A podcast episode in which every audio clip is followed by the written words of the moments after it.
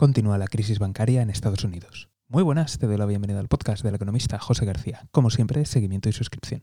Durante la noche del pasado domingo, las autoridades de Estados Unidos intervinieron el banco californiano First Republic e incluso vendieron sus activos al banco JP Morgan. Todo esto antes de la apertura de los mercados con nocturnidad y alevosía. Las cifras del negocio, digo, perdón, del rescate, son las siguientes.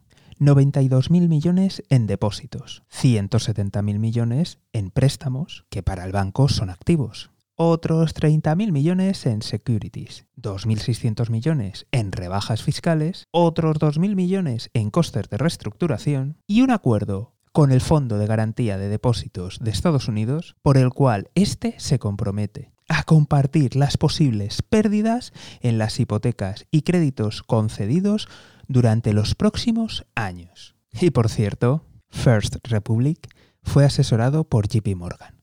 Así que todo queda en casa. Pasaron los días y el mercado se fijó en un nuevo banco, el Pacific West o PAC West para los amigos, que sufrió una caída en bolsa de más de un 50%, para posteriormente rebotar más de un 80%. Sobre este banco corren todo tipo de rumores, de si va a ser vendido, si no, si va a ser absorbido. De momento lo que sabemos es que sus activos totales superan los 44.000 millones de dólares.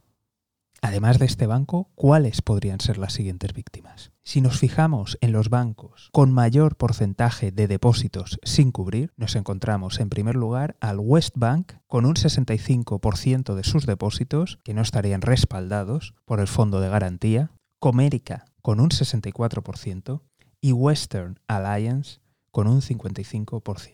De estos bancos, el mayor es Comerica con más de 91.000 millones de dólares en activos, seguido de West Alliance con más de 67.000 millones de dólares.